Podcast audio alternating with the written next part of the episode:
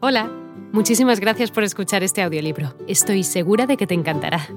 Me llamo Ana y a continuación podrás disfrutar de un previo del libro completo. Si te gusta lo que escuchas podrás descargártelo completamente gratis desde mi web, www.escúchalo.online. Un abrazo. Sonolibro presenta El Hacedor de Lunas, de Robert William Chambers. Algo se esconde en los bosques del Cardenal. Vi a un hombre en los bosques junto al refugio del roble. Al menos eso me pareció. Barris está a punto de revelar su secreto. Basta por hoy. ¿Sabéis?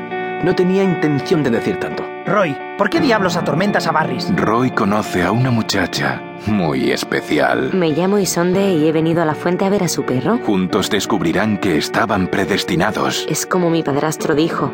Él dijo que Yuelau nos uniría. Las pistas de un clan muy peligroso. Este globo en el que hay grabados reptiles y jeroglíficos chinos es el símbolo de los Quen Yuin, los hechiceros de China y la más diabólica secta de asesinos que hay sobre la Tierra. Les llevarán hasta El Hacedor de Lunas. Una producción de sonolibro.com. Hola de nuevo. No está mal para ser solo una pequeña muestra, ¿verdad? Si te ha llamado la atención, recuerda que encontrarás este audiolibro completo y gratis en www.escúchalo.online.